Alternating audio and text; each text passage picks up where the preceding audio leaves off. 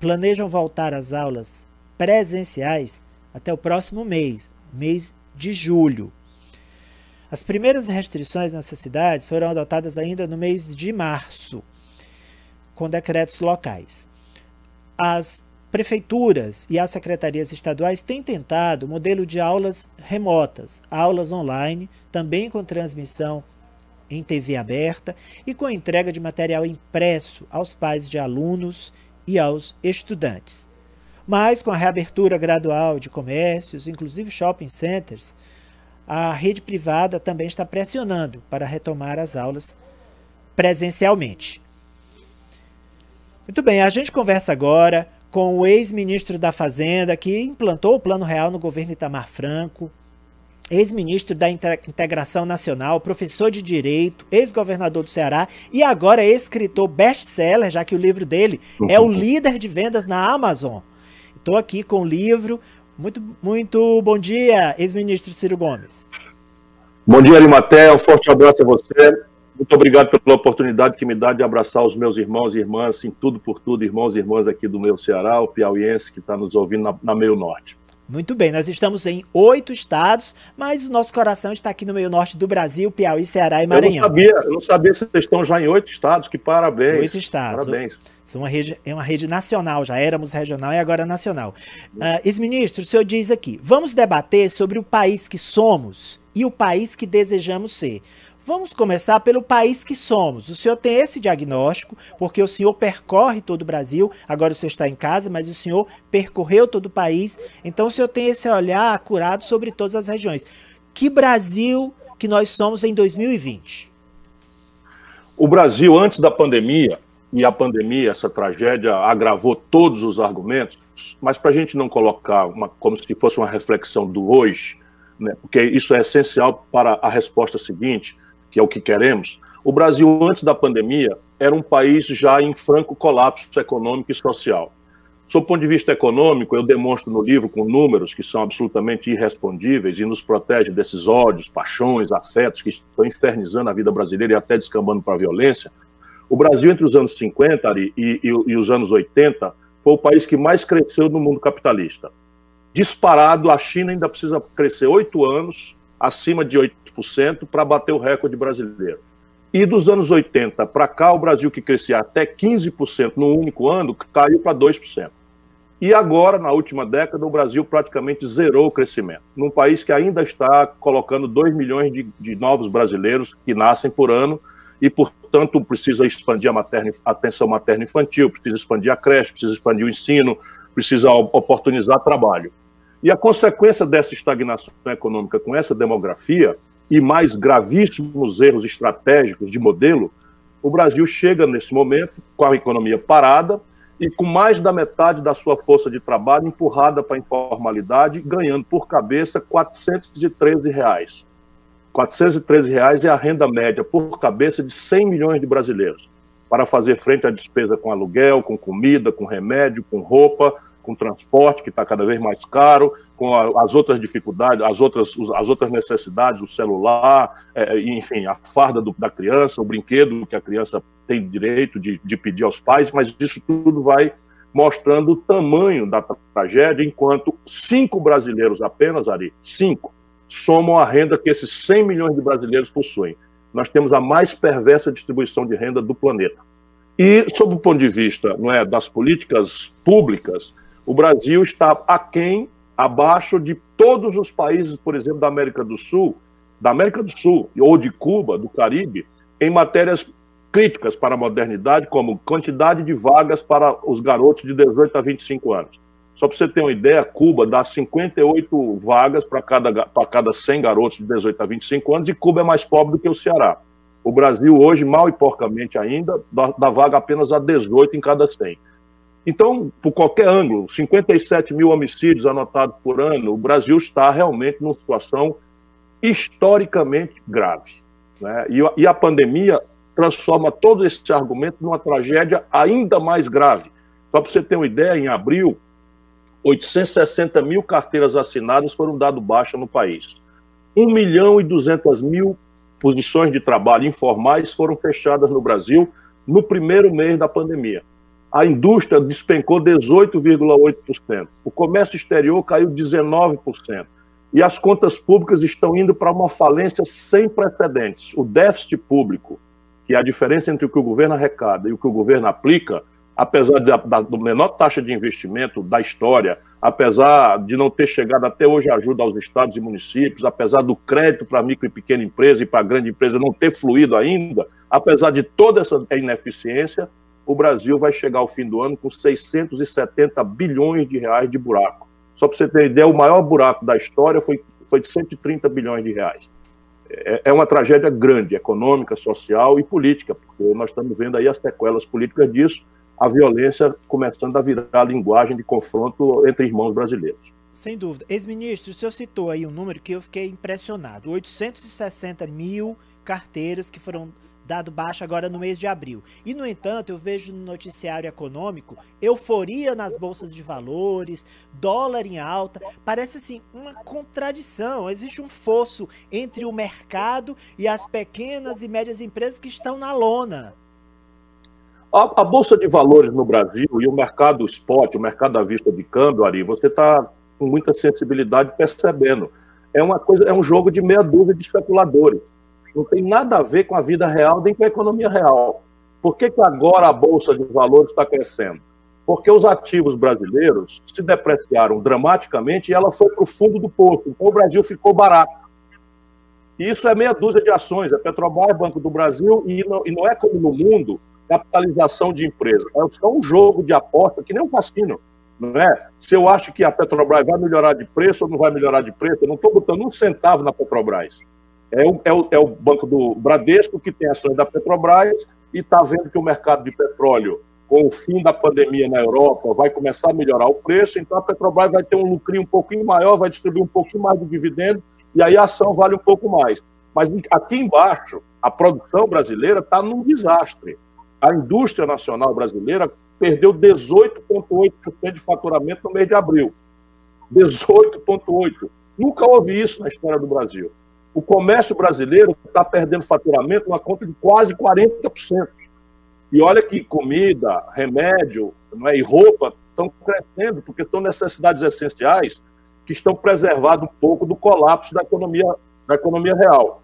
A agricultura de exportação está bem, porque comida no mundo, é, os preços não oscilam tanto para baixo, porque a demanda por soja, a demanda por carne, a demanda por frango é mais ou menos estável pela, na humanidade. Então, esse setor agrícola de alta linhagem, que o Piauí já tem, né, ali por São Raimundo Nonato, para baixo, o Piauí já tem né, uma, uma força grande que, com a Nordestina um dia terminada, né, o Piauí vai explodir de riqueza, né? Todo mundo já está vendo que essa fronteira que chama Matopiba né, vai ser o novo, a, a, nova Califórnia do Brasil, porque vocês têm terra extraordinariamente fértil ali do Gurgueia, do Vale do Parnaíba, é, vocês, têm, vocês têm um solo de muito boa qualidade.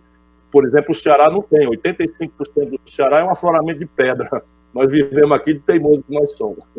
E tem água, né? A água fóssil, não só o Parnaíba, mas o Vale do Gurgueia tem muita água de subsolo.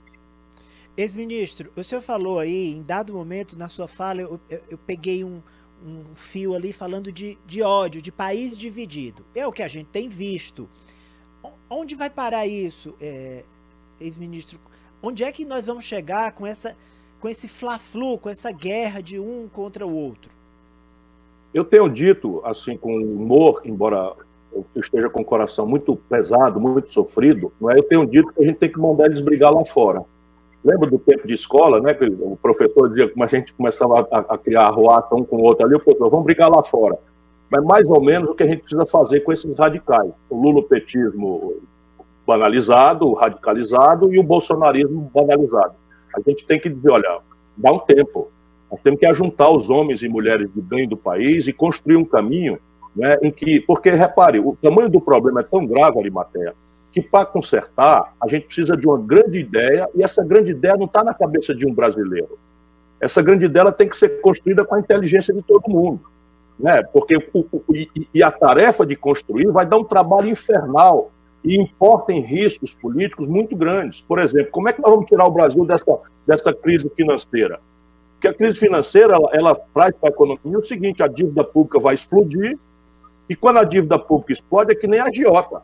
O agiota, quando vê que você está perto de quebrar, ele só lhe empresta por curto prazo e por juro muito alto, para não queimar a mão. Então a dívida pública brasileira está tomando esse jeitão de quase moeda. Isso é a véspera da inflação.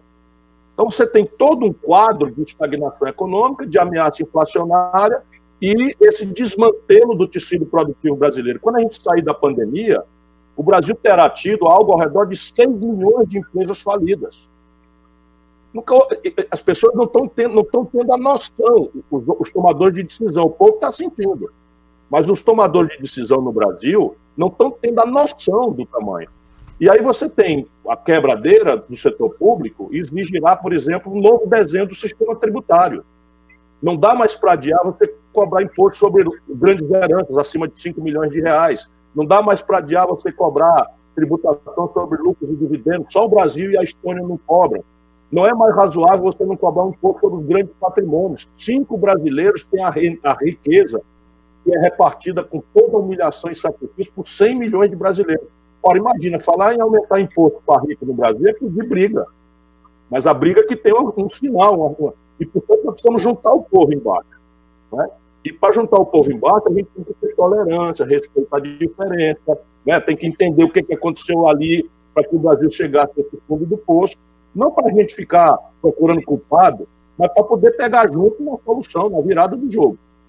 6 milhões de empresas mortas até o final da pandemia é um número realmente assustador. Uh, antes de falar uh, do livro novamente, que está na Amazon, e aí eu vou perguntar se eu esperava que tivesse né, esse sucesso todo de, de, venda, de leitura. Mas antes, o senhor acredita que o presidente da República, Jair Bolsonaro, vai sangrar até o final do governo, sendo enfraquecido mês após mês, ou ele sai antes?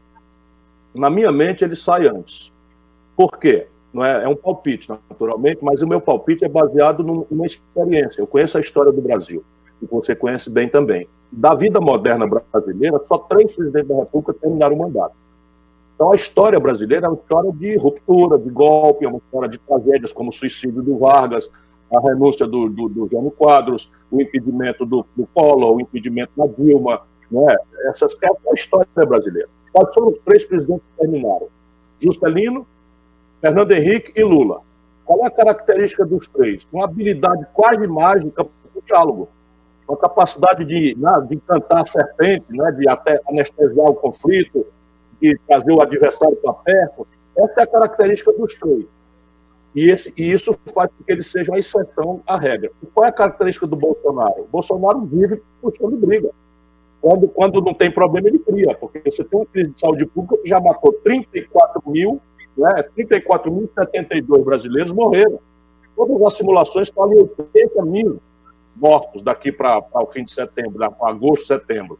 Né? O Bolsonaro tem um problema econômico que eu já descrevi para você aí, que não tem precedente na história, e ele nem sequer sabe o que fazer num assunto e no outro.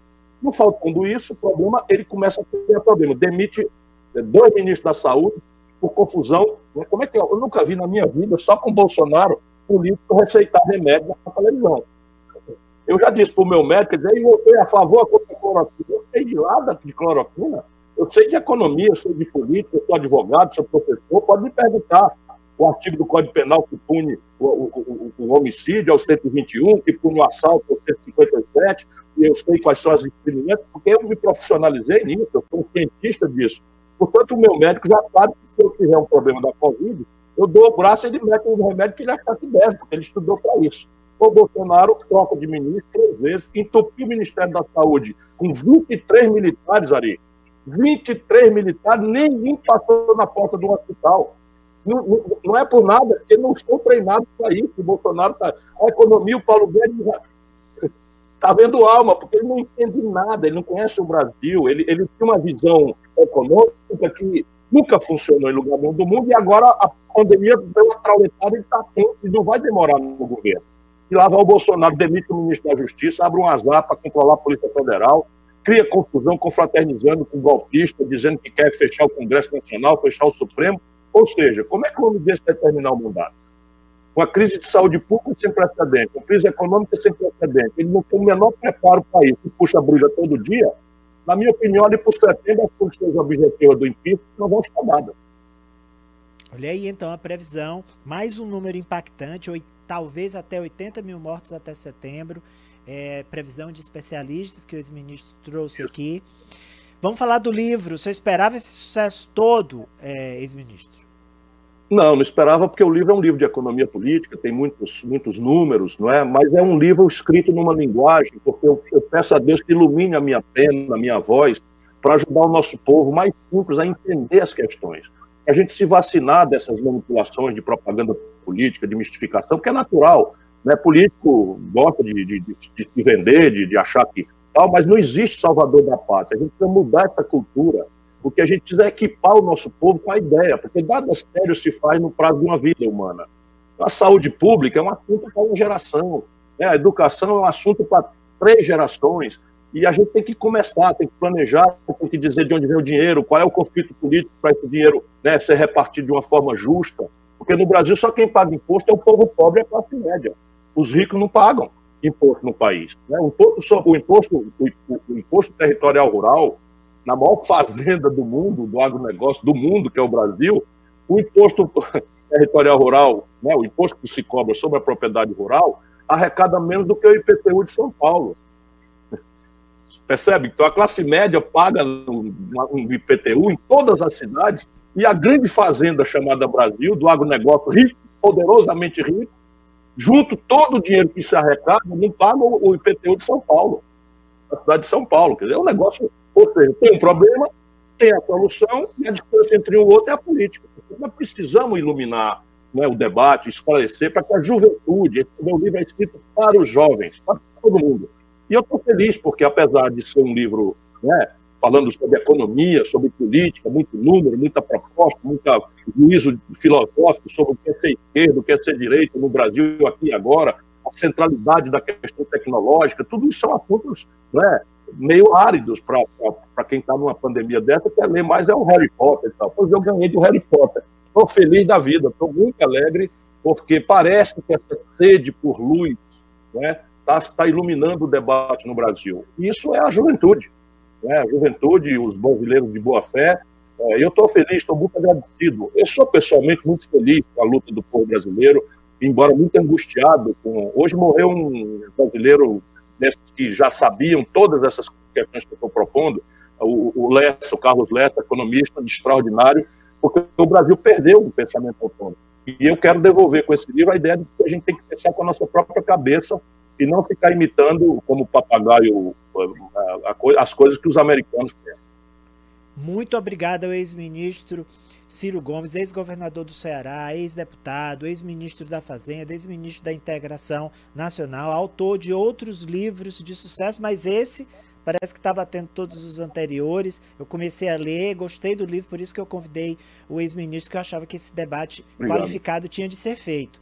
E nossa audiência, tanto no rádio quanto nas nossas emissoras de TV nos oito estados brasileiros, aliás, aumentou, porque nós chegamos ao Amazonas e ao Pará nos últimos dias. A gente agradece a sua disponibilidade de conversar conosco.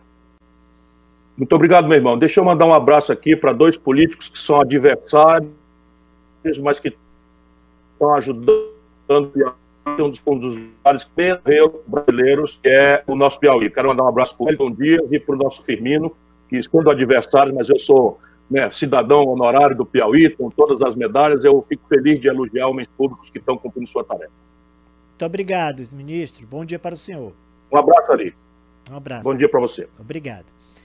Olha aí, uh, excelente entrevista e alguns números bem impactantes, né? 6 milhões de empresas devem morrer até o final da pandemia e depois dela. Não vão conseguir sobreviver. 860 mil demissões postos formais de trabalho encerrados no mês de abril. O número de mortos, que hoje está em 34.070, deve chegar a 80 mil até setembro. Produção industrial que já caiu 18,8% em apenas um mês.